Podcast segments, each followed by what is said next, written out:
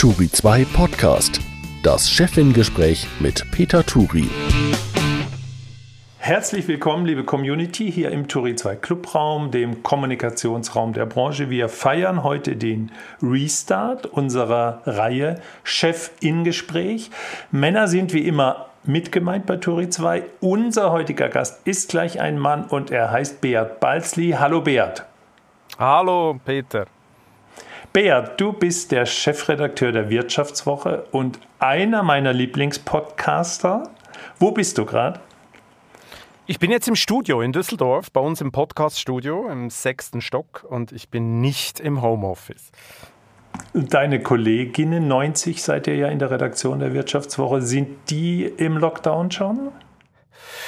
Ja, also ganz viele Redakteure und Redakteurinnen sind natürlich äh, im Lockdown, würde ich es nicht nennen, aber sind natürlich im Homeoffice, weil äh, aufgrund der neuen Situation wäre alles, alles andere wäre ein bisschen unverantwortlich. Wer heute hier noch im Haus ist, wird natürlich jeden Morgen getestet, aber logischerweise ist Homeoffice jetzt wieder, wieder verstärkt äh, angesagt. Das ist für dich, glaube ich, eher peinlich. Ich habe gehört, du wärst kein Freund des Homeoffice. Ehrlich gesagt, äh, ich bin kein Freund des Homeoffices privat, also für mich selber, weil äh, äh, zu Hause arbeiten ich, ist für mich schwierig. Ich brauche so diese Distanz äh, zu Hause ins Büro. Ich brauche am Morgen so ein bisschen 20, 30 Minuten Arbeitsweg, um mich zu sammeln, um dann mit so richtig Punch ins Büro zu kommen. Und zu Hause fällt mir das schwer. Und äh, ich habe auch einen ganz kleinen Sohn und der hat vom Homeoffice äh, vor allem Home begriffen, aber nicht Office. Daran arbeiten wir noch. Und äh, darum ist es teilweise angenehmer für mich im Büro zu arbeiten. Das verstehe ich. Mir ist eins aufgefallen, Bea. Du klaust manchmal Gäste bei uns. Den Alexander Birken, die Tischchen Onaran und den Sebastian Mattes waren zuerst im Chef-In-Gespräch und dann bei dir im Chefgespräch. Gehen denn dem Podcast-Zirkus langsam die Promis aus? Nein, das würde ich auch nicht äh, Gästeclown nennen. Der Punkt ist, diese Gäste sind ja alle sehr äh, spannend und haben immer in einer gewissen Phase interessante Beiträge zu, äh, zu bieten. Jetzt zum Beispiel Otto-Chef Alexander Birken, der war natürlich bei euch vor neun Monaten äh, da. Das ist im Journalismus eine halbe Ewigkeit. Mhm. Heute kämpft er mit Lieferkettenchaos, er kämpft mit den Weihnachten, er muss gucken, wie er äh, die ganzen äh, Pandemiestörungen auf die Reihe kriegt. Und das ist natürlich immer wieder total neue Anlässe und äh, spannende Einstiege, um mit ihm einen Podcast für die Wirtschaftswoche zu machen. Mhm. Und du, äh, du arbeitest ja auch für eine Wochen. Zeitschrift, für ein Wochenmagazin und wir haben den Birken ja ursprünglich für eine Buchreihe äh, interviewt und das sind dann unterschiedliche Fragen. Du fragst natürlich viel aktueller, aber diese Grundfragen von ihm, was er äh, im, im, äh, in seiner Jugend für Vorbilder hatte und so weiter, da hast du dich gerne bedient, ne? Ja, was heißt bedient? Das war natürlich bei ihm schon öfters mal die Frage und logischerweise muss man vor jedem Podcast ein bisschen recherchieren. Äh, alles andere wäre natürlich äh, unseriös und da, da, stolperst du natürlich über die ein oder andere biografische äh, Faktenlage, die du natürlich dann auch aufnimmst, das ist klar und äh, hoffst du natürlich, dass er, äh, dass er in deinem Podcast dann vielleicht ein bisschen was anderes äh, erzählt. Aber logischerweise, also man erfindet das Rad nicht immer ganz neu, aber ich glaube nicht, dass uns die Promis Promis ausgehen im Podcast-Zirkus. Ganz im Gegenteil. Teilweise ergibt sich auch aus einer aktuellen Lage dann plötzlich jemand ganz anderes, äh, wo man weiß, hey, der wird jetzt gut passen äh, in diese Lage und den man vorher vielleicht gar nicht auf dem Schirm hatte und vielleicht gar nicht als prominent, aber jetzt in diese Krise kommen ja plötzlich Leute ähm, nach vorne, wo man sich sagt, hey, das wäre ein tolles Chefgespräch. Okay, aber nochmal zum Thema Anregung. Kreativität heißt ja eine Idee aufschnappen, aber vergessen, wo man sie her hat. Ne? Ich habe jetzt aber vergessen, wo ich das wieder her habe. Aber wie stark glaubst du denn bei anderen? Äh, ich würde es, wie gesagt, klauen würde ich es nicht nennen. Ähm, du guckst natürlich, du musst ja die Fakten recherchieren, du musst ein bisschen äh, gucken, äh, was haben deine Gäste für eine Vergangenheit, was haben sie früher schon gesagt. Du konfrontierst sie natürlich ab und zu mit Äußerungen aus anderen Podcasts oder Videoschnipseln oder irgendwelchen Interviews und willst nochmal wissen, wie haben sie das da genau gemeint oder wie ist das Zitat heute zu beurteilen. Oder teilweise liest du Sachen von den Gästen, die sie vielleicht vor vier, fünf Jahren geäußert haben und dann kommst du jetzt nochmal und sagst, aber wie haben Sie das damals gemeint? Würden Sie das heute wieder so sagen? Ja, Daraus gibt es so eine gewisse Spannung, oder? Das kenne ich. Das wird dir jetzt auch noch blühen. Ich habe auch ein, zwei Zitate mitgebracht, über die du nicht so glücklich sein wirst. Sei dir sicher. Beat, ich höre dir unheimlich gern zu bei deinen Chefgesprächen. Ich finde so dein leicht schweizerdeutscher Singsang, der erinnert mich immer so ein bisschen an vergangene Urlaube. Ist das eigentlich ein Trick von dir? Absolut. Unser Motto ist natürlich, dass sich die Zuhörer und Zuhörerinnen wie im Skiurlaub fühlen. Nein, äh, ich kann einfach kein Hochdeutsch. Das ist das Problem. Und äh, darum habe ich natürlich diese, diesen Akzent immer ein bisschen drin. Äh, ich komme nun mal aus der Schweiz und äh, ja. das ist kein Trick. Aber äh, der eine oder andere hat vielleicht das Gefühl, ah, der ist jetzt der neue Emil des Wirtschaftsjournalismus. Ähm, das ergibt sich halt. Und ich gebe offen zu, ähm, ich bin ja jetzt schon länger in Deutschland. Ähm, es ist doch erstaunlich, wie positiv die Leute immer auf diesen, ja, auf diesen Schweiz-Hintergrund. Das ist immer wieder äh, mhm. ein Reizwort, das ist immer wieder Anlass, das ist ein bisschen Icebreaker. Äh, als ich früher beim Spiegel war, war das sensationell zum Recherchieren, weil zuerst kommt man mit den Leuten ein bisschen über die Piste in Grindelwald reden und Aha. die Piste in Lenzerheide. Und, und dann fühlten die sich schon so gut, äh, dass man da mit der Recherche ein bisschen schneller vorankam. Ja, dieser Ton lässt sich so harmlos klingen, so menschlich, sympathisch, warm. Du wickelst deine Gesprächspartner damit in so eine Art Wohlfühlatmosphäre ein, ne? Na, ich bin harmlos. Nein, also das, Nein, ist, bist du eben das nicht. Ist, das ist nicht, äh, das ist, das ist keine Absicht. Aber logischerweise, die Leute sollen sich natürlich auch bei so einem Podcast wohlfühlen. Aber, aber so ein Podcast ist natürlich auch nicht nur, dann nicht nur nett. Kürzlich meinte Herr Fissmann, äh, äh, ja, mein Podcast sei so hart an der Grenze der Wohlfühlzone, an der Komfortzone.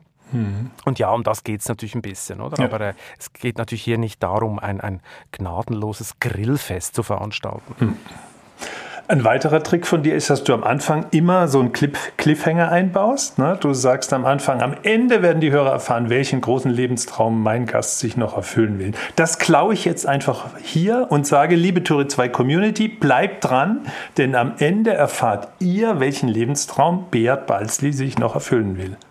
Garantiert. Okay.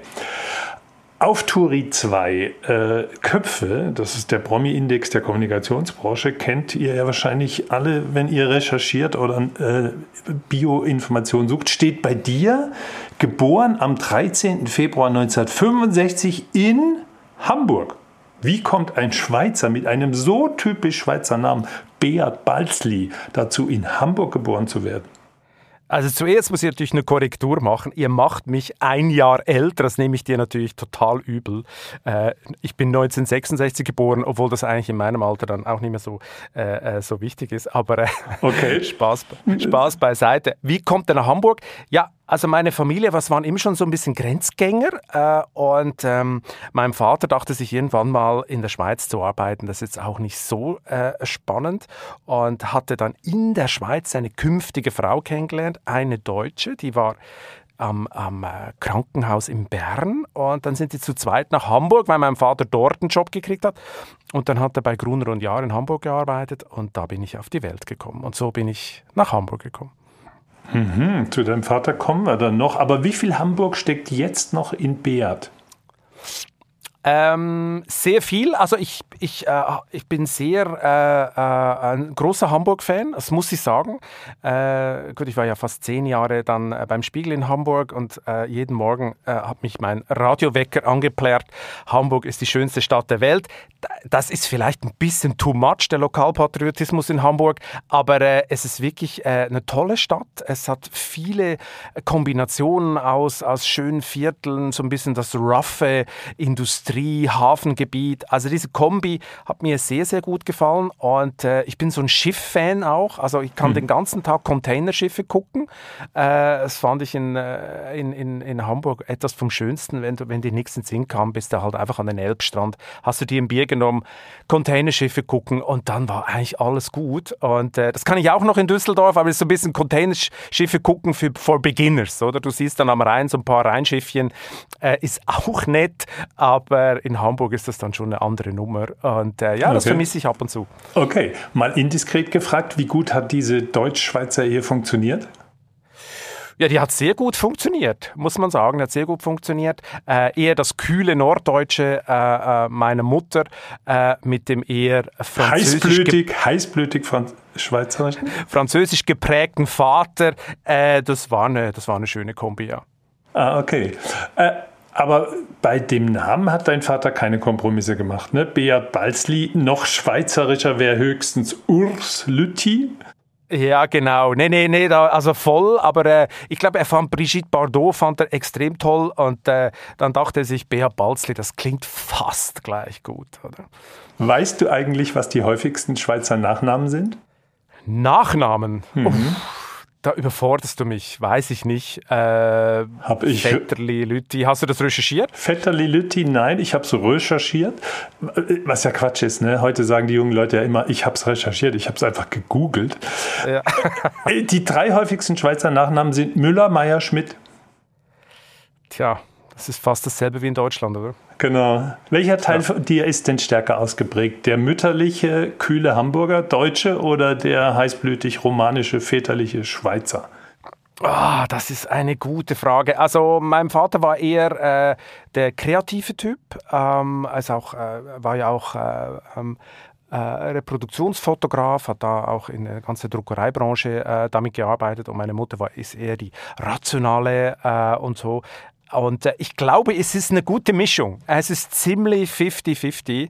Äh, ich glaube nicht, dass, äh, dass der eine Teil überwiegt. Wir müssen vorankommen. Ich merke, ich werde ein, zwei Fragen auslassen aus meiner langen, langen Liste. Sag mal, äh, was magst du gar nicht an Deutschland? Was ich gar nicht an Deutschland mag, ist vielleicht ein bisschen die, äh, äh, die generelle äh, äh, Tendenz zur, zur Eskalation teilweise, ähm, Kompromisslosigkeit aus, aus Prinzip. Äh, das fällt mir immer so auf, wenn ich, äh, das ist mir immer in Deutschland aufgefallen, wenn Fahrradfahrer einfach ihren Vortritt erzwingen und ich denke mir dann immer, er hat zwar recht, aber er geht ein unheimliches Risiko ein. Und das, das, äh, das ist für mich so ein bisschen deutsch, dass man mit dem Fahrrad dann trotzdem auf die Kreuzung, auch wenn man damit rechnen muss, dass ein Autofahrer vielleicht nicht gesehen hat. Also diese Kompromisslosigkeit, diese aus Prinzip äh, ziehe ich das jetzt durch, auch wenn es vielleicht äh, nachteilig für alle Beteiligten ist, einfach, dass man Recht hat. Das ist, ähm, ist vielleicht auch eine deutsche Geschichte, äh, die mir nicht so gefällt. Okay, jetzt darfst du uns aber auch eine Sache sagen, die du als mindestens Halbschweizer an Deutschland sehr schätzt. Äh, die Direktheit finde ich an Deutschland super. Äh, es, ist, ähm, es ist ein ganz anderer äh, Umgangston. Ähm, es wird oft, äh, die Meinung wird klar auf den Tisch gelegt. Äh, du, kriegst, du kriegst das Feedback dann teilweise wirklich ungefiltert. Äh, also es wird ganz anders miteinander umgegangen. Das ist sehr äh, befremdlich für Schweizer. Für viele Schweizer ist es sehr befremdlich. Also es irritiert sie total. Aber äh, da habe ich natürlich, ja, da würde ich natürlich sagen, da bin ich natürlich vorbelastet von zu Hause. Ich habe ja auch eine große deutsche Verwandtschaft. Äh, da wurde auch immer Klartext geredet. Und äh, das finde ich eigentlich, das gefällt mir sehr. Mhm. Ich merke, ich, ich merke schon, dass in deinem Podcast genau deine zwei Wurzeln gut zu hören, hören sind. Ne? Das einerseits verbindliche und andererseits das doch auch Klartext. Dann sag mal Klartext, was ist dein Lieblingsgericht? Zürich geschnetzeltes mit Rösti. Nein, ein totales, nein. ein totales Klischee. Ich wollte gerade sagen, du bist ja ein Klischee-Schweizer. Nein, ich weiß es, ich weiß es, aber ich liebe es. Ich finde es das Größte. Okay, äh, das nächste, äh, die nächste Frage ist genau wieder nach einem Klischee. Du hast bei uns im Turi 2 Videofragebogen, den du mit 600 anderen Promis ausgefüllt hast, gefragt, was wolltest ich als Kind werden? Hast du gesagt, Notenbanker. Sag mal, noch mehr Schweizer Klischee geht jetzt nicht mehr, oder? Notenbanker. Äh, es hat eigentlich nichts mit Schweiz zu tun. Also der Punkt ist, äh, im Gymnasium, äh, gebe ich offen zu, habe mich eigentlich das Einzige, was mich interessiert hat, waren die äh, Volkswirtschaftsstunden. Ähm, das hat mich wirklich interessiert. Ich fand so diese diese äh, äh, Flughöhenperspektive, also nicht die Froschperspektive, sondern die Vogelperspektive fand ich interessant, so das große System, wie funktioniert das eigentlich alles etc. Und, und auch dieses Geldsystem, das hat mich irgendwie fasziniert, aber nicht Geld, um reich zu werden, sondern Geld um als intellektuelle Größe, wie entsteht das, wie funktioniert das? Mhm. Und äh, da dachte ich mir, boah, so Zentralbankchef, das muss irgendwie was ganz Cooles sein. Äh, und da dachte Chef ich, musste es gleich sein, ja? ja, Notenbanker, das fand ich irgendwie total cool. Ähm, und, aber irgendwann hat mich dann dieser Traum, äh, dachte ich mir, ma, ich weiß nicht, ob das so spannend ist, vielleicht auch ein bisschen trocken. Dann habe ich es dann geändert. Okay, wie weit bist du gekommen in deiner Bankerkarriere? Weil du hast schon angefangen bei einer Bank, ne? Ja, ja, genau. Also wie gesagt, Notenbanker war dann irgendwie, dachte ich mir irgendwann, das ist vielleicht doch nicht so äh, toll. Äh, wirst du vielleicht Banker? Und äh, dann habe ich zwischen äh, Abitur, also Matura in der Schweiz und dem Studium und dem Armeedienst habe ich dann äh, eine äh, Bank, äh, ein Bankpraktikum gemacht, ein Jahr lang auf einer sehr großen Schweizer Bank und äh, im Aktienhandel, in verschiedenen Abteilungen. Das war super spannend, ähm, aber nach diesem Jahr dachte ich mir, hm, das ist dann doch ein bisschen steif in so einer Bank und so richtig kreativ ist das auch nicht. Und äh, dann hat sich dann langsam das Interesse verschoben. Okay, und warum dann doch Journalismus? Weil ich, äh, ich bin eigentlich zufällig da reingekommen. Äh, ich habe immer gerne geschrieben und äh, ich hatte dann äh, während des Studiums einen WG-Freund, äh, der schon als Journalist gearbeitet hat, hat Sportberichte geschrieben etc. Und er meinte dann immer, hey, so wie du schreibst, eigentlich solltest du, äh, solltest du doch mal bei einer Zeitung was machen. Und ja, und dann habe ich angefangen mit Satiren zu schreiben. Man glaubt es nicht. Ich habe Satiren für ein Satiremagazin geschrieben. Ja, die wurden dann irgendwann gedruckt und äh, da dachte ich mir, hey, das ist irgendwie cool und so. Und dann äh, kam mir die Idee, hey, ich meine, du studierst Wirtschaft, vielleicht solltest du einfach mal was mit Wirtschaftsjournalismus ähm, äh, versuchen. Das würde ja, die Kombi liegt ja nahe. Und dann habe ich damals bei der Handelszeitung äh, erste Texte äh, eingeschickt, im Tagesanzeiger. Das lief dann und so habe ich dann Teile meines Studiums äh, als Wirtschaftsjournalist äh, finanzieren können. Ah, du kamst dann später auch mal zwischendrin wieder als Chefredakteur der Handelszeitung, ne? So ist es, genau. Mhm, genau. Schöne Karriere, Herr Balzli. Hast du irgendwelche Spätschäden übrig behalten von deiner Banker Bankerzeit? Spätschäden. Ja. Ähm, ja, also ich sag, ich sag's mal so. Ähm, wenn du auf so einer Bank gearbeitet hast, also ich habe in Zug gearbeitet, das war damals die wichtigste Steueroase der Welt, oh. äh, da hast du natürlich Kontostände gesehen und Vermögensdimensionen, äh, wo du dann dachtest, boah, ja, ja, ja, ja. also da hast du so richtig zum ersten Mal äh, richtig begriffen, was reich heißt. Äh, äh, und so. Und äh, ich weiß nicht, Spätschäden, aber damit war dann schon klar, okay, also diese Dimension, das wird schwierig für dich. Aber als Spätschäden würde ich das nicht, äh, würde ich das nicht äh, bezeichnen. Es war einfach ein tiefer Einblick in die Welt der Reichen und äh, das hat einem dann auch immer wieder begleitet bei Geschichten und so. Ja, da gibt es ja eine Geschichte, die dich auch in deinem Berufsleben begleitet hat. Deshalb die Frage, was weißt du über vergessene Schätze in Schweizer Bankschließfächern? Ja, also ich weiß ganz viel darüber. Ich habe ja auch ein Buch geschrieben, oder, dass äh, die Treuhänder, äh, die Treuhänder des Reichs, äh, die verlorenen äh, Vermögen der Holocaust-Opfer. Äh, da hat die Schweiz natürlich eine sehr unrühmliche äh, Rolle gespielt. sie hat sehr viele Leute teilweise auch über den, den, Tisch gezogen. Vergessene Vermögen wurden veruntreut oder wurden nicht so verwaltet, wie sie verwaltet werden sollten. Man hat gestohlene Wertpapiere Papiere in der Schweiz verwertet. Äh, man hat ganz viele Sachen gemacht, die ähm, aus moralischer Sicht wirklich absolut verwerflich waren. Kann man, kann, man daraus, kann man daraus die These ziehen, dass ein Teil des Nachkriegswohlstands der Schweiz beruht auf verlorenem jüdischen Vermögen? das wäre eine zu steile These. Zu steil. Äh, aber äh, ich sag's mal so: ähm, Die Schweiz ist natürlich, weil sie äh, nicht angegriffen wurde im Zweiten Weltkrieg und weil sie halt äh, nicht in, in, keiner Weise zerstört wurde, hatte ganz andere Startchancen und äh, hat natürlich diese, Aufhol, diese Aufholjagd nicht, nicht durchleben müssen. Aber das Banksystem ist sicher, oder die Größe des Banksystems ist sicher natürlich, bis zu einem gewissen Grad ist der Grundstein gelegt worden in diesen Jahren Und äh, das hat man ja dann auch gesehen, dass viele Schweizer Banken Ende der 30er Jahre haben sie Filialen in New York aufgemacht. Äh, warum?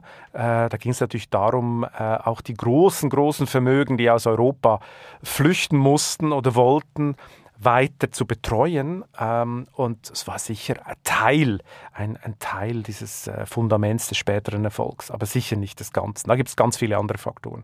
Okay, sonst wenn du das jetzt sagen würdest, dürftest du nicht mehr zurück in die Schweiz. das, das, haben mir schon, schon viele übel genommen, dass ich dieses Buch geschrieben habe, ja. weil das, das war natürlich damals so ein bisschen ein Mythos, der zerstört wurde, dass die Schweizer Armee äh, äh, das Land geschützt hat. Die Schweizer Armee hat sicher da ihren Beitrag geleistet, aber es war dann schon wirtschaftliche Landesverteidigung, würde ich das mal so ganz äh, salopp äh, äh, nennen, die die Schweiz wirklich bewahrt hat, weil natürlich Nazi-Deutschland genau wusste, äh, dass sie noch eine offene Börse brauchen, dass sie Rohstoffbeschaffung brauchen, etc. etc. Und da war diese Insel, äh, diese Schweizer Insel, war im ganzen Devisenhandel und in all diesen Bereichen sehr, sehr hilfreich. Und äh, hätte man die, äh, hätte man die äh, eingenommen und, und, äh, und da ins Reich integriert, hätte das alles nicht mehr funktioniert. Also insofern der Wirtschaftsfaktor Schweiz war ein wichtiger Punkt, warum das Land äh, so schadlos durch den Krieg gekommen ist.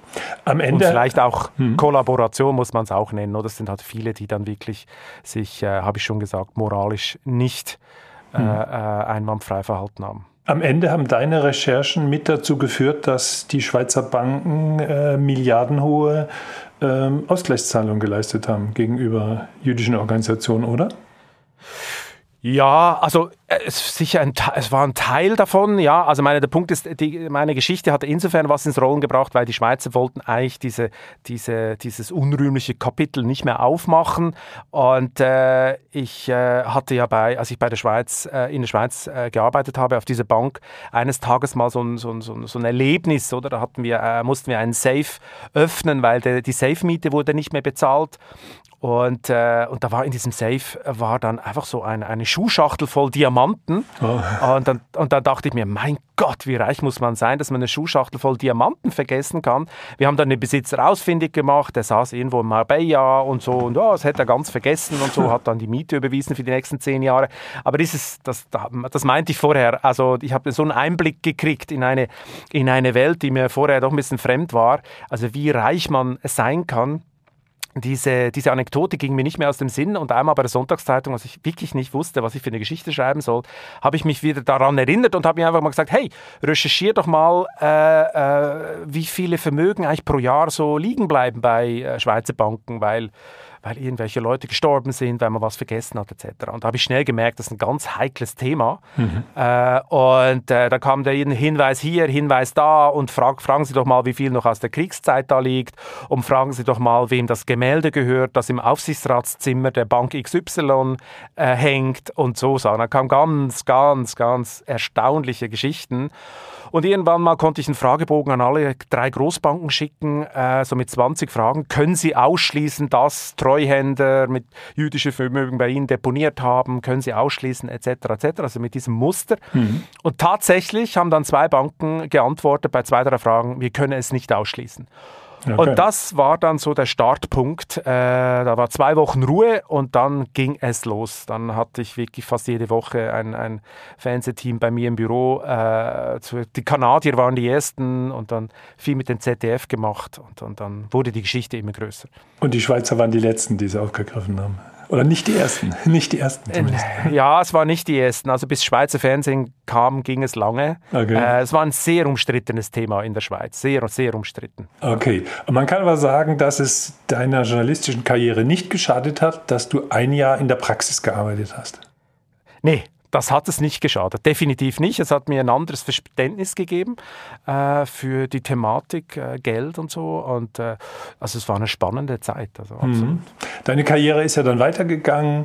Du warst in der Schweiz äh, beim, bei der Handelszeitung, bei der Sonntagszeitung, bei Facts, äh, dann später beim Spiegel in Hamburg, bei der Welt am Sonntag in Berlin, dann schon äh, in der Chefredaktion. Es waren, mir fällt auf, es waren immer Wochentitel. Was ist denn so toll am Wochenrhythmus für dich? Immer. Mhm. Äh, er liegt mir total, weil äh, als Wochentitel, äh, da, da kommt irgendwie in mir, also für mich ist es eine sehr kreative Tätigkeit, oder? Mhm. Also ich war nie, ich war nie der Typ, der, äh, ich hatte auch Freunde, die waren äh, total äh, äh leidenschaftliche äh, Tageszeitungsjournalisten, Online-Ticker. Es muss einfach, es muss Druck auf der Pipeline sein. Äh, was ist die neueste, heißeste News? Sind wir fünf Sekunden schneller, etc. Also dieses Rennen. Newsfieber. Das, ja. ja. genau. Dieses Newsfieber. Das, das, es gibt viele Leute, die fasziniert das total. Mich nicht. Mich interessiert immer oder hat immer interessiert, was ist die Geschichte hinter der News? warum ist das so? was was ist da, was ist die Story behind the story? Also das ist jetzt die offizielle Nachricht, aber ist das auch wirklich so? Also den Sachen auf den Grund gehen, ein gewisses Misstrauen äh, gegen, gegenüber gewissen äh, Fakten, das hat mich immer ein bisschen angetrieben. Die Neugier, ich bin unendlich neugierig mhm. äh, und äh, ich wollte ihm immer auf den Grund gehen, weil ich immer dachte, hey, da ist noch mehr. Oder was ist halt der Auslöser? Warum kommt die Geschichte jetzt und nicht vor sechs Monaten? Also diese ganze Recherche, dieses investigative Detektivarbeit, das hat mich immer total gereizt. Würdest du die Journalisten denn dann so in zwei Gruppen teilen? Hier die News-Junkies und da die Background-Experten?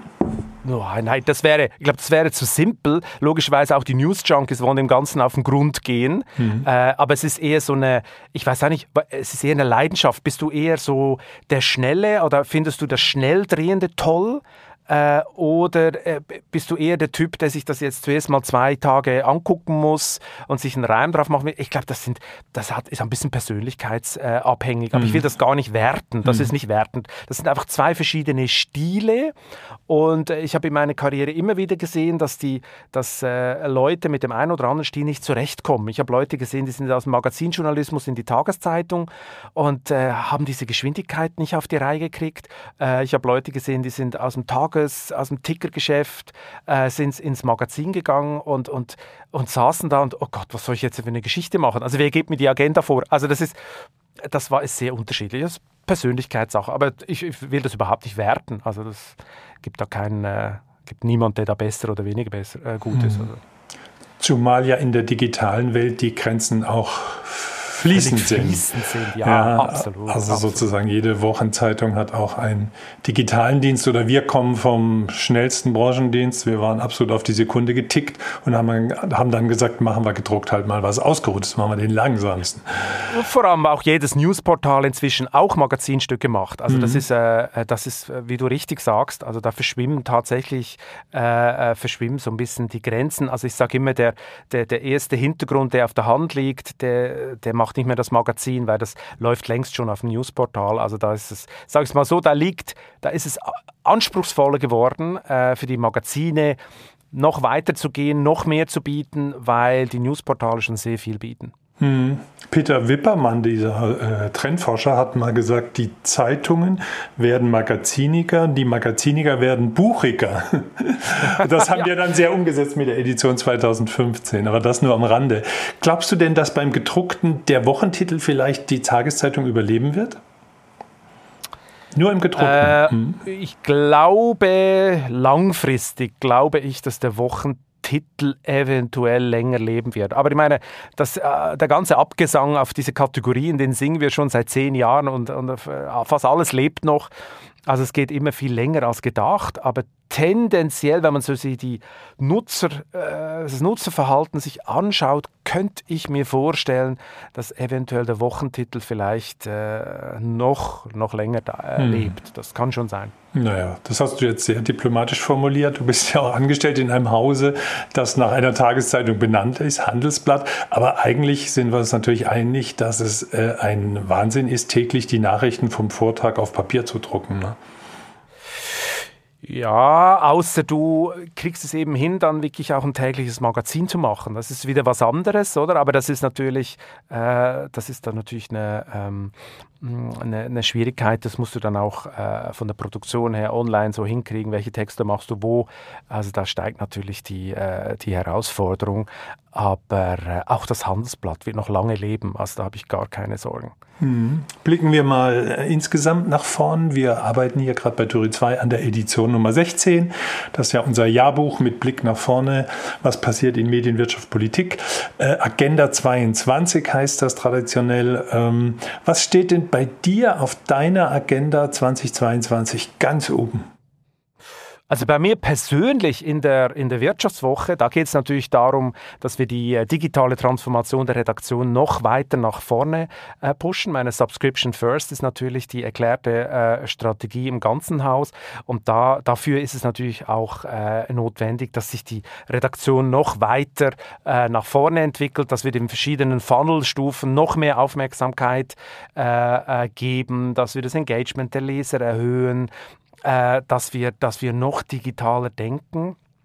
Das ist sicher, das ist sicher oberste äh, äh, Prio. Dann äh, das Zweite, was für mich aus der Wirtschaft, als Wirtschaftswoche-Chefredakteur entscheidend ist, ist natürlich zu gucken, was ist der ultimative USP deines Produkts, oder? Also mhm. klar, wir haben alle, wir haben alle dasselbe Verständnis vom USP im Journalismus. Wir wollen natürlich die tollsten Geschichten haben, wir wollen die Superscoops haben, wir wollen dem Leser die Welt äh, noch besser erklären. Das ist alles richtig, aber es ist dann auch so, dass es teilweise austauschbar ist. Teilweise ist die Konkurrenz heute natürlich ein x-fache größer als äh, vor 20 Jahren, als du eine überschaubare Zahl am Kiosk hattest. Äh, und darum ist natürlich auch die Frage, für mich die Frage, was kann Zusatz-USP sein, äh, um die äh, Loyalität deiner Leser äh, aufrechtzuerhalten, weil in der ganzen Branche wird davon geredet, was, was machst du für die Haltbarkeit, oder? Die Leute mhm. sind ja heutzutage nicht mehr so loyal wie früher, wo sie hat sie 50 Jahre im Print-Abo, das gibt es immer noch natürlich. Aber tendenziell ist es heute nicht mehr so und darum haben wir uns auch entschlossen, einfach noch mehr im Bereich Nutzwert, noch individueller auf die Situation der Leser einzugehen und haben den Vivo Coach gegründet. Das haben wir so mm, ganz, ganz äh, still und leise gelauncht äh, jetzt im Sommer und bauen das sukzessive aus. Und da geht es eigentlich darum, dass Leser, dass Leser einem jeweiligen Expertenkreis, also wir haben verschiedene Themen und zu jedem Thema gibt es einen Expertenkreis von 15, 20 Experten äh, und die beantworten dann die konkreten konkreten Leserfragen, also konkrete Probleme im Bereich Steuern, im Bereich Altersvorsorge, äh, in verschiedenen Bereichen, im Coaching, im Job etc. und geben so dem dem, dem Leser individuelle Antworten äh, auf ihre Probleme. Und das gilt nur für Abonnenten. Uh, und uh, diese Thematik uh, wollen wir 2022 noch deutlich ausbauen. Das, das, das, das erinnert mich stark an eine ganz traditionelle Sache, die man kennt. Die lokale Tageszeitung hat die Telefonaktion Versicherung, Rente und so weiter. Ist das da ein ja, bisschen abgeguckt? Ja, ja es ist, die Leserfrage gibt es auch. Es gibt gewisse Konkurrenten von uns, die, die machen vielleicht Leserfragen und dann beantwortet die Redaktion dann irgendwas. Ja, der ETF Japan, der ist gar nicht so schlecht und so. Bei uns ist es, ist es so eine Weiterentwicklung. Äh, es ist natürlich so, diese, diese Experten, ähm, das sind dann nicht Experten in der Redaktion, das sind äh, dann wirklich, äh, wirklich Experten, das sind dann wirklich Steuerexperten, die auch die kompliziertesten äh, Fragen beantworten können. Die kriegen aber die, äh, die Fragen der Leser anonym. Also die können hier nicht irgendwelche Kunden akquirieren okay. Äh, oder so. Also das läuft anonym mhm. ab, damit es auch sauber ist. Und ähm, insofern ist das, ist das so ein bisschen verschiedene Elemente aus Sachen, die es schon gab, aber einfach, es ist eigentlich ein ganz neuartiges Angebot, sehr breit und sehr fundiert. Beat, was wurde eigentlich aus dem Wirtschaftswoche Club? Da höre ich nicht mehr so viel. Ist das der Corona zum Opfer gefallen? Ja, also der Wirtschaftswoche Club ist ja, ist ja äh, muss man zusammendenken mit dem Handelsblatt äh, äh, Club, oder? Also das sind ja beides äh, Clubs, die wurden ja immer zusammen gedacht äh, und äh, die wurden eigentlich aus der Motivation gegründet, aus der richtigen Motivation, die ich vorher schon genannt habe. Wie kriegst du die Stickiness der Abonnenten hin? Also was ist ein USP, der dich bindet? Und äh, in der Vergangenheit hat man einfach gesehen, dass der, der, Club, so wie er ursprünglich aufgesetzt wurde, war sehr, sehr teuer und du überzeugst immer nur die Überzeugten. Aha. Das ist so ein bisschen Problem an dieser Club-Idee, äh, dass die dann doch nicht so funktioniert, wie man sich das immer gedacht hat, weil die Überzeugten, äh, die kommen sowieso. Man merkt dann halt, es sind eher immer, immer dieselben Leser, die man natürlich gerne immer wieder trifft. Äh, aber es, ist, es hat sich nicht so ausgewirkt, wie man das ursprünglich mal gedacht hat. Inzwischen ist der Club nach wie vor sehr, sehr lebendig, aber wir haben das ein bisschen anders ausgerichtet. Er ist sehr nutzwertorientiert und sehr redaktionsorientiert. Also wir wollen die Leser an die Redaktion binden, wir wollen den Lesern äh, die Möglichkeit geben, regelmäßig, also jeden Monat mit unseren Redakteuren äh, in Kontakt zu treten, mit ihnen äh, Sachthemen zu diskutieren, Fragen zu stellen. Teilweise geht es dann um, um äh, unsere Korrespondenten, die erzählen, was sie erleben in ihren Ländern, oder es geht um ganz äh, harte Nutzwertthemen. Letzte Woche hatten wir den, den großen Anlage 2022 äh, Vivo Inside, das heißt Vivo Insider, das ist eine Clubveranstaltung. Da können die Leser dann mit unseren äh, Redakteuren diskutieren. Es war ein voller Erfolg, also über, über 300 Leute haben sich da angemeldet. Okay, im Sommer wurde die Wirtschaftswoche 95 Jahre alt. Ähm, wie lange wird es die Wirtschaftswoche denn noch gedruckt geben? Oh, noch sehr lange. Okay. Noch sehr lange. Also unser, unsere, äh, wir hatten es ja vorher schon von Magazin, Magazin-Wochentiteln. Äh, ich glaube, die haben immer noch eine sehr schöne Zukunft. Und äh, also da wage ich gar keine Prognose. Das, äh, das wird es noch sehr lange geben. Wie viele Abonnenten habt ihr denn noch und wie viel davon wollen es gedruckt und wie viel digital? Ja, das ist ja äh, das ist ja publik, oder? Wir sind, äh, wir sind bei rund 80.000 Abonnenten und äh, wir sind derzeit 50-50, äh, mhm. so ähm, was Print online ist. Okay, schaut die auch jeden Tag online, welche Abos, äh, welche Artikel, wie viele Abos verkauft? Also optimiert ja, ihr? Ja. ja? Ja, ja, das ist klar. Das ist natürlich rein, das ist eine totale Routine inzwischen. Äh, jeden Morgen kommt das Dashboard. Wir sehen natürlich, äh, welche, wir haben natürlich Monatsziele, sowohl, sowohl für die Doppel, äh, für die Digitalpässe, wir haben Monatsziele für die Reichweite. Äh, du siehst jeden Morgen, äh, was haben die Abonnenten gelesen, welche Artikel haben am meisten verkauft, welche Artikel haben die höchste Reichweite äh, hingekriegt. Am schönsten ist natürlich, wenn Abonnenten, Verkauf und Reichweite ähm, äh, die, die äh, ähnlichen Artikel und Themen sind, dann weiß man, man hat es wirklich getroffen. Aber das ist natürlich jeden Morgen äh, immer zum, zu Beginn der Redaktionssitzung ist das das Thema. Die ersten 15 Minuten gehen nur darum, was hat wie verkauft, wie, welche Reichweiten, welche Themen, wo sind wir richtig gelegen, was ist auf Social gelaufen, wie hat das Social begleitet. Äh, das ist heute völlig Standard. Dann verrat unseren Hörerinnen doch mal, der, der, der oder die eine oder andere ist ja auch aus der Branche. Verrat doch mal, was, was gibt es eine Grundregel, was läuft, was nicht läuft, was, was wird geklickt, was konvertiert zu Abos? Hast du da was gelernt die letzten Jahre? Ja, also was ich gelernt habe, ist, dass etwas gleich geblieben ist. Das ist auch das Schöne äh, im Verlagsgeschäft seit 50 Jahren.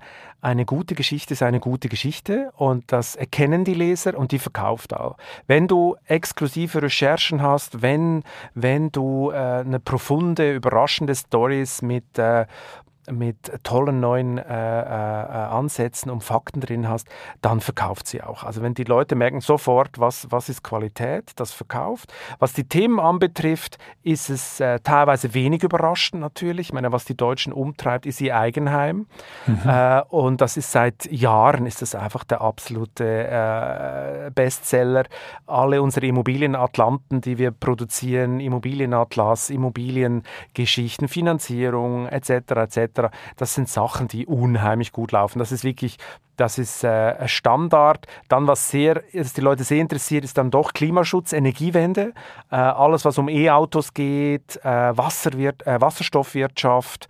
Äh, sowieso Wasserstoff ist ein unfassbares Thema bei unseren Lesern.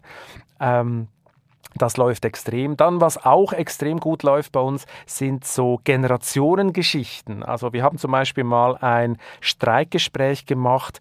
Herrn Grupp, den berühmten Herrn Grupp, mhm. den äh, der mit dem Affen, Textil, der mit dem Affen, genau, gegen Frank Thelen, ja. den Startup-Investor. Äh, und ähm, also ich weiß, ich habe aufgehört zu zählen, wie viele, wie, wie viele Abonnements wir darüber generiert haben aber äh, das lief unfassbar. Also solche Gegensätze, wo die Leute so ja, verschiedene Weltbilder äh, abgleichen können, das funktioniert bei uns äh, auch sehr gut. Was auch sehr gut läuft, äh, Verena Pauster äh, äh, mit ihrem Mann zusammen, wie, wie, wie managt so ein Powerpaar ihr Daily Business, ihre Familie und so Sachen. Ähm, das interessiert die Leute auch extrem. Mhm. Also das sind nur so zwei, drei äh, Punkte. Äh, aber grundsätzlich ist es natürlich so, äh, produzierst du Exklusives mit einem mit einer tollen neuen Idee und einem tollen neuen Dreh, dann äh, wirst du auch belohnt. Mhm. Gut, jetzt hätte ich gern ein bisschen deinen Expertenblick äh, äh, auf Wirtschaft und äh, Politik. Was erwartest du denn von 2022? Wie wird das Jahr? Was erwartest du von der Ampel? Uh, das ist ein weites Feld. Also als erstes ist natürlich das, was das naheliegendste äh, ist natürlich, äh, wie managen wir Corona? Äh, was kommt noch? Ähm, wie kriegt die Welt das Lieferkettenchaos äh, in den Griff? Das ist die ganz große Frage derzeit in den Unternehmen und ich glaube, es ist klar, äh, es wird länger dauern, als dass wir alle denken. Also das System ist wirklich komplett aus dem Tritt äh, geraten. Die Globalisierung stottert und dementsprechend haben wir natürlich auch extreme Verwerfungen in der ganzen, äh, ganzen Rohstoff, äh, Vorproduktswelt. Die Preise gehen, gehen durch die Decke. Viele Unternehmen haben ein Riesenkostenproblem, weil der Einkauf plötzlich so teuer wird und so umständlich. Das führt mich zum Thema natürlich, äh, wo sich jetzt die Geister streiten. Kommt die Inflation 2022? Also Was kommt sie du? richtig und Was bleibt sie? Äh, ich glaube, äh, die EZB liegt falsch. Ähm, ich glaube nicht, dass ähm, die Inflation Anfang Jahr einfach wieder auf das äh, Vor-Corona-Niveau runterkommt. Das glaube ich nicht. Äh, ich glaube, äh, sie wird höher bleiben, nur schon aus dem Grund, weil ganz, ganz viele Unternehmen äh, vertragsbedingt ihre Preise dieses Jahr gar nicht anheben konnten. Ich hatte kürzlich ein, ein äh, ein Podcast mit dem Simba Dicky-Chef. Äh, das sind die, die, äh, gehört, die, die ja. mhm. Märklin-Bahnen äh, managen und all diese Geschichten. Und der hat mir ganz klar gesagt, ich, ich konnte dieses Jahr nicht erhöhen, äh, äh, zumindest nicht bei allen Produkten. Und wir werden Anfang nächsten Jahres kräftig hochgehen. Und das werden ganz viele machen. Also da kommt noch ein Schub. Und äh, wie groß der Schub dann wirklich wird, das hängt so ein bisschen davon ab, wie die Sozialpartner sich verhalten. Wird es wirklich die Lohnpreisspirale geben? Noch ist man relativ verhalten. Frau Lagarde glaubt, dass da nichts passieren wird. Aber wir wollen glaub, wissen, was du, was du glaubst.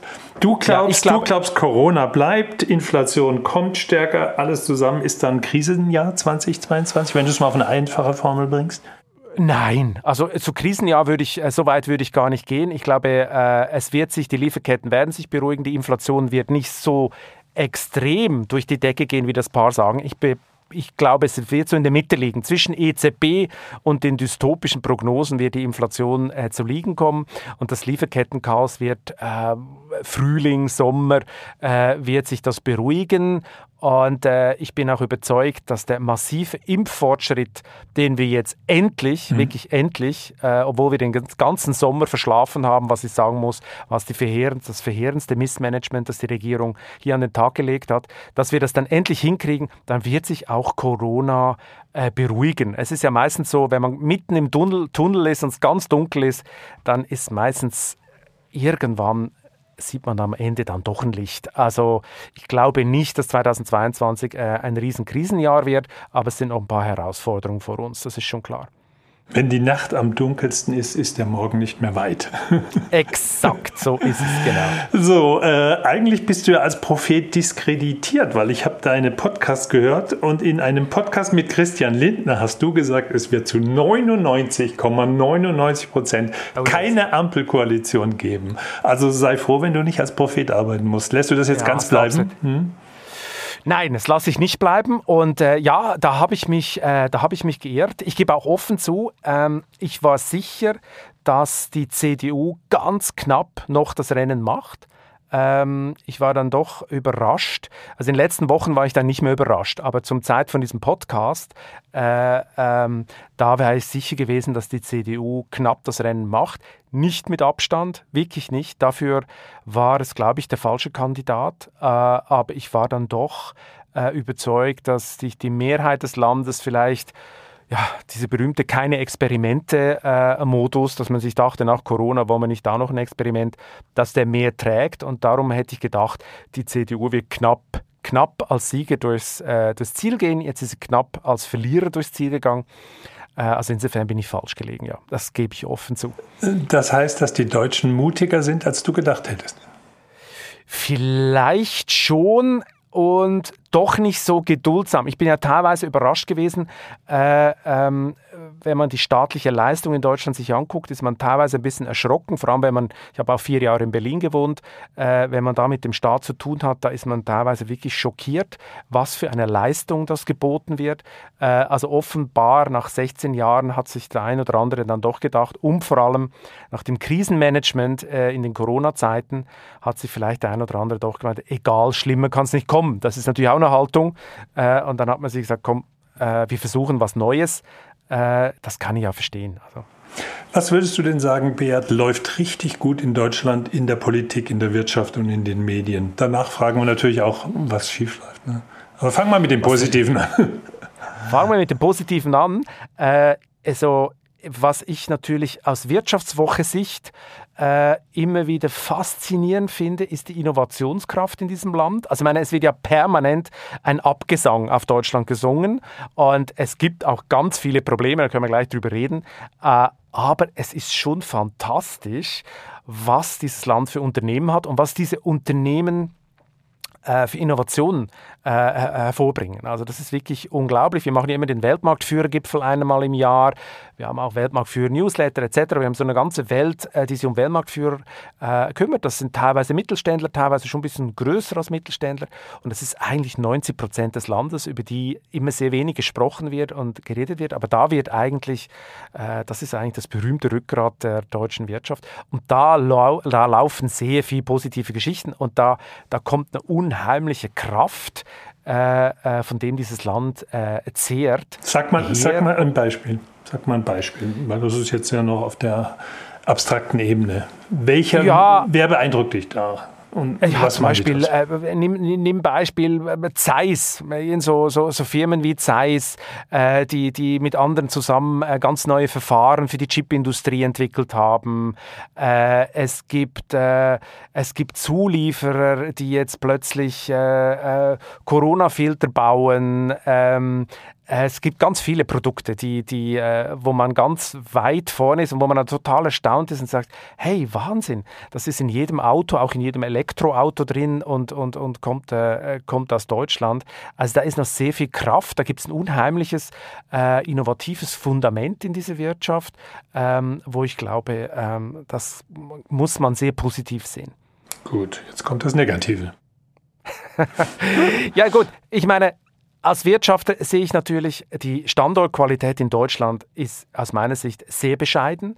Äh, ich glaube, ähm, ist jetzt nicht verwunderlich, ich glaube, die Unternehmenssteuern in Deutschland sind äh, viel zu hoch.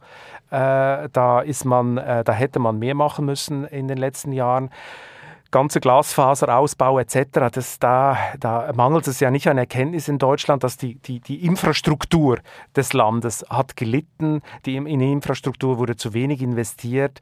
Ähm, da ist man teilweise auf einem äh, Niveau, das natürlich äh, der Größe und der Bedeutung des Landes überhaupt nicht äh, angemessen ist. Und was ich auch in Deutschland schwierig finde, ist die ganze Bildungspolitik. Ich glaube, dieser ganze Exzellenzgedanke, den andere Länder extrem offensiv leben, wie die USA, wie auch die Briten, wie die Schweizer mit dem ETH-System, den gibt es in Deutschland nicht. Da ist eher Breitensport statt Spitzensport angesagt, weil dieses Wort Elite, äh, das ist sehr verpönt. Äh, und ich glaube, da macht man einen Fehler. Also es gibt schon so zwei, drei Unis, die TU München oder RWTH Aachen, die spielen auch relativ weit vorne mit. Aber wenn du dir die internationalen Rankings anguckst, da spielen die Deutschen keine Rolle in den Top Ten. Da sind nur Amerikaner, Engländer und Schweizer. Und warum ist das so? Weil die halt in diese Exzellenzclusters unheimlich viel investieren. Und äh, ich glaube, das sollte Deutschland auch machen. Man ist ein bisschen auf dem Weg dorthin. Es gibt ja auch eine Exzellenzinitiative, aber dann durften doch wieder sehr viele mitmachen. Also da, glaube ich, da steht, steht steht sich Deutschland so ein bisschen selber im Weg, äh, äh, weil man das Gefühl hat, das sei so ein bisschen ja, unsozial, dass jetzt dann so eine Elite dann so eine Top-Uni kriegt. Ja, aber die breiten Unis muss man halt auch äh, gut aufstellen. Also die Schweiz hat auch tolle kantonale Universitäten, aber sie hat halt so zwei Spitzeninstitute, äh, die einen unheimlichen Cluster äh, hervorgebracht haben. Äh, wenn man sich Zürich anguckt, da geht jetzt Zalando hin, Google ist riesig, Microsoft ist riesig, mhm. Apple ist riesig, die sind alle in Zürich und die sind alle nur da wegen der ETH. äh, und haben so ein, so ein Cluster gebildet. Und ich glaube, das, hätte, das könnte Deutschland auch. Äh, das gibt es in Ansätzen auch schon. Ich könnte mir vorstellen, dass es in Berlin in diese Richtung geht, auch wegen Elon Musk, der da die mhm. Auto, seine, sein Werk baut. Aber da hat man viel Zeit verloren in den letzten Jahren. Ich glaube, da hätte viel mehr in diese Richtung passieren können und dann würde man heute noch besser dastehen. Man steht ja nicht total schlecht da, oder? Die Deutschen neigen ja so zur Selbstzerfleischung. Mhm. Äh, aber, ähm, aber man hätte noch viel besser dastehen. Da hat man, da hat man die Weichen aus irgendwelchen gesellschaftspolitischen Narrativen, äh, man will da keine Eliteförderung, da hat man die Weichen falsch gestellt. Okay, wenn wir nochmal nach vorne gucken, was wäre der eine, die eine Entscheidung, wo du sagen würdest, wenn das die Koalition anpacken würde, die Ampelkoalition, das würde Deutschland richtig nach vorne bringen. Jetzt darfst du wirklich nur eine Sache sagen, die wichtigste. Nur eine? Ja. Wenn sie es wirklich schaffen, die angekündigte Verkürzung der Genehmigungsverfahren für erneuerbare Energie durchzuziehen, dann wird wirklich was passieren äh, in Deutschland. Aber das glaube ich erst, wenn ich es äh, gesehen habe. Mhm. Letzter Themenwechsel, Beat. Du gehst ja straff auf die 100 zu, ne? das, da, da, musst du mich jetzt äh, aufklären, wie du es ja, meinst. Ja, du hast bald 100 Podcast-Gespräche geführt in deinem Chefgespräch-Podcast. Ja, stimmt, stimmt, stimmt. Was ist, äh, du hast so bei 48 übernommen, bist jetzt bei 139 oder so, also das kommt. Was ist denn jetzt schon, sagen wir mal, nach 90 deine Bilanz? Was hast du gelernt übers Podcasten nach 90 Folgen? Äh, ich habe gelernt, äh, das ist jetzt keine äh, Rocket Science, aber wie unterschiedlich äh, Top-CEOs in diesem Land dann sind. Also wie extrem unterschiedlich und wie, wie groß die Differenz im, im, im souveränen Auftritt ist. Das, äh, das hat mich sehr überrascht. Also ich war teilweise überrascht, welche Leute sehr defensiv rübergekommen sind und teilweise äh, sogar ihren Pressesprecher ins Studio mitgenommen hat. Äh, dann habe ich dann immer so gesagt, ich glaube, ich glaube, er kann selber reden, er ist selber erwachsen. Ähm, und andererseits äh, erlebst du dann total positive Überraschungen, wo du denkst, oh, das ist eher so ein, vielleicht so ein nüchterner Ingenieur und dann machst du mit dem Podcast und es ist total lustig. Also teilweise ist es auch richtig lustig äh, und da macht es auch richtig Spaß. Also es ist sehr es ist, äh, dieses Podcast machen, ist, äh, da ist viel Überraschung. Äh, und, aber am Schluss ist es halt die Chemie.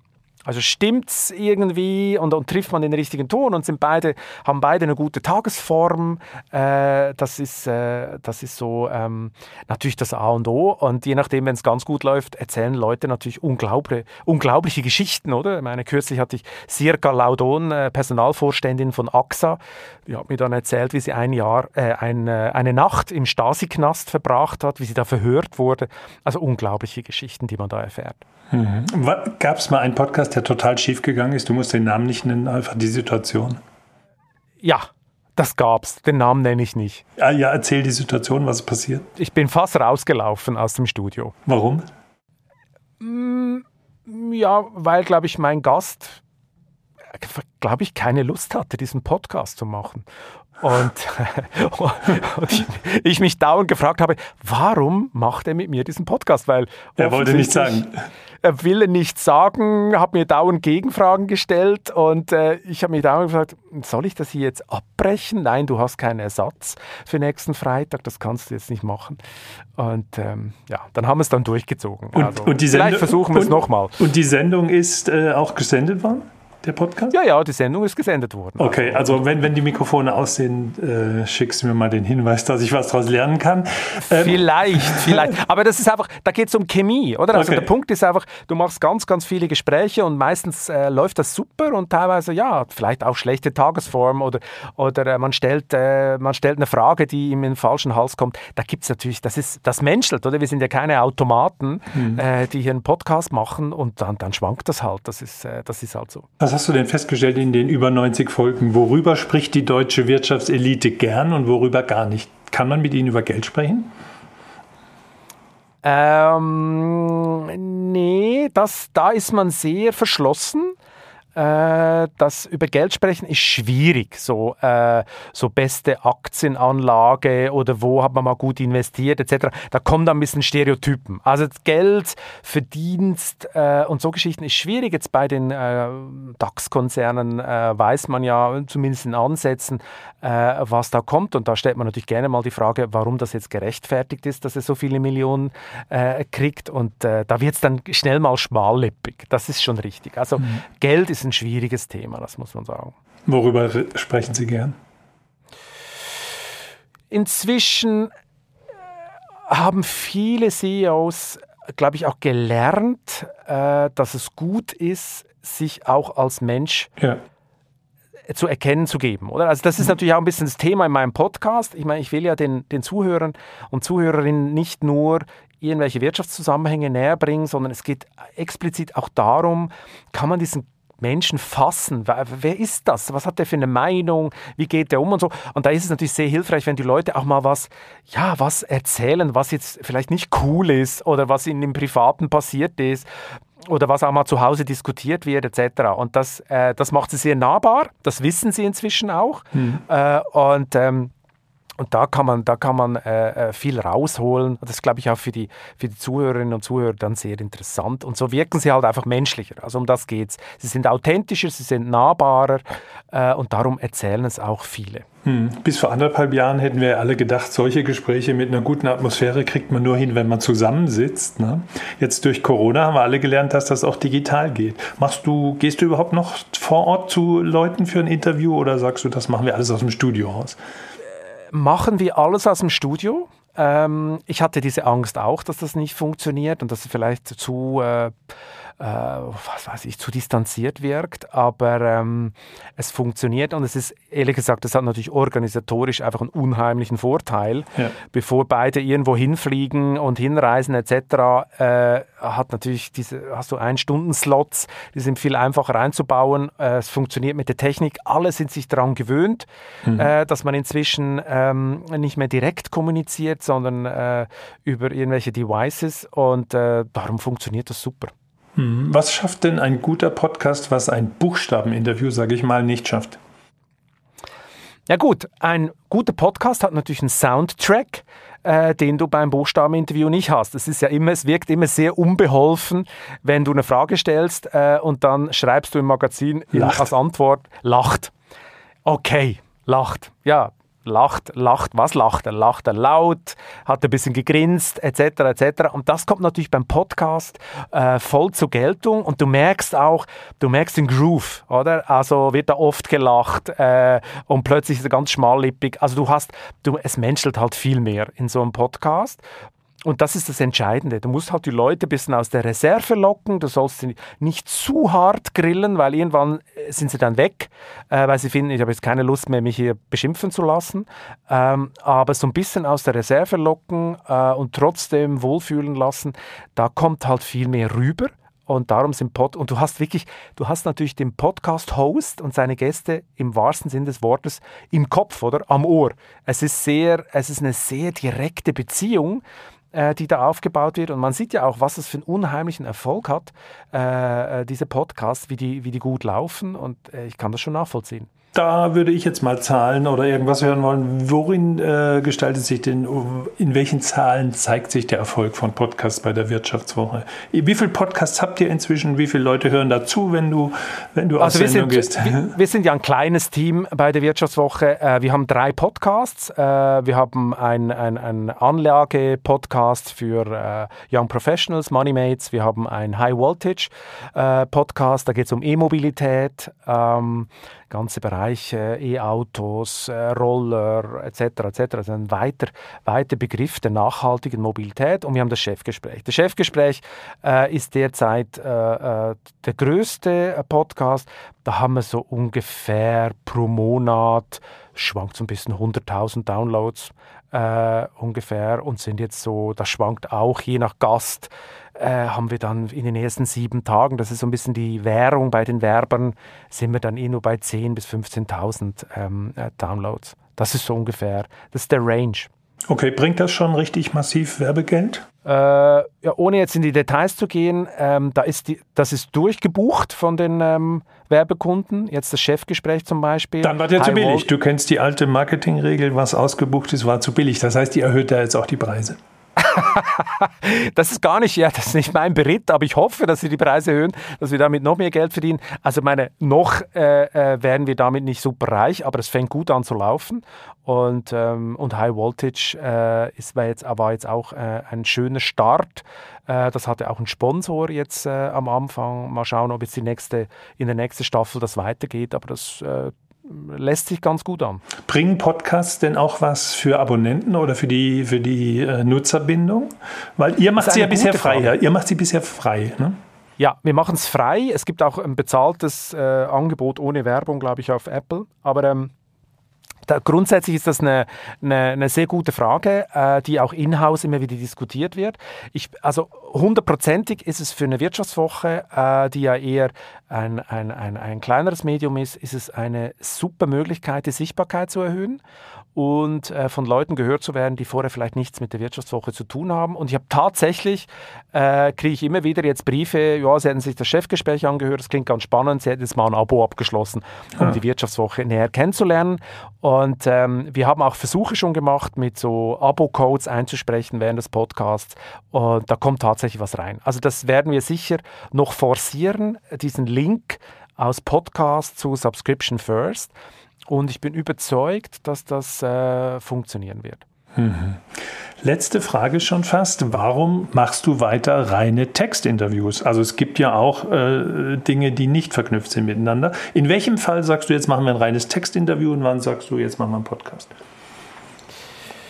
Äh, das, das ist eine gute Frage. Ähm, das reine Textinterview ist natürlich noch näher an der Aktualität dran, also wo es dann wirklich um konkrete Entscheidungen geht. Wenn du meine Podcasts hörst, dann siehst du, sie sind nicht total zeitlos, aber äh, sie sind oft zwei, drei Monate gültig. Also das ist jetzt nicht, dass da am nächsten Tag äh, äh, was passiert und dann ist der ganze Podcast hinüber. Bei, bei Textpodcasts, äh, die wir jetzt äh, digital machen und die dann natürlich auch im, im, im Printheft kommen, ist man näher an der Aktualität oft dran. Also da geht es weniger um große Strategien, sondern Sachen vielleicht, die, die äh, was, was kommt als nächste Entscheidung, warum läuft das so schlecht, äh, hier die Zahlen sehen aber ganz anders aus. Also man geht viel mehr ins Detail, äh, man geht viel mehr... Ähm, ran und beim Podcast werden eher die großen Linien besprochen, die menschliche Einstellung etc. Also man geht nicht zu, zu sehr ins Klein-Klein, weil wenn ich beim Podcast zu sehr ins Klein-Klein gehe, dann verliere ich zu viele Hörer. Dann wird es zu nerdig. Hingegen im, äh, in einem äh, schriftlichen Interview äh, will man dann teilweise schon mal auf den Punkt und auch mal ein Detail noch konkret diskutieren. Ja, Bert, wir sind durch mit 60 Minuten und ich hoffe, wir sind nicht zu nerdig geworden und wir haben nicht zu viele, äh, zu viele Hörer und Hörerinnen unterwegs verloren. Der, der Podcast ist zu Ende. Haben wir noch irgendwas vergessen? Ich glaube es nicht. Ich glaube, jetzt kommt Ein- die ultimativ letzte genau, Frage. Genau, die eine große Frage. Beat, welchen großen Traum willst du dir noch erfüllen? Ja, also meine, mein großer Traum ist sicher äh, nochmal äh, reisetechnisch. Also das eine oder andere will ich mir noch angucken. Und was ganz, ganz vorne steht, äh, ich will das Land meiner Frau natürlich noch viel äh, mehr erkunden. Also Japan, äh, jetzt auch Corona-bedingt etc. Äh, konnten wir da nicht so richtig hin. Und äh, ich will noch nach Hokkaido, ich will in den, äh, in den Süden. Das Land ist so spannend. Äh, das ist wie Landen auf einem fremden Planeten. Äh, das, äh, da will ich noch äh, ganz viel machen. Am liebsten einfach mal monatelang äh, da durchreisen. Das wäre, das wäre wirklich toll. Ja, dabei wünschen wir dir viel Spaß und Glück und hoffen vor allem, dass es bald wieder geht. Und ich danke, dass Das du da warst. Ja, vielen Dank dir für die Einladung. Tschüss. Tschüss. Turi 2 Podcast. Abonnieren Sie uns unter turi2.de slash podcast sowie bei Spotify, iTunes und Deezer.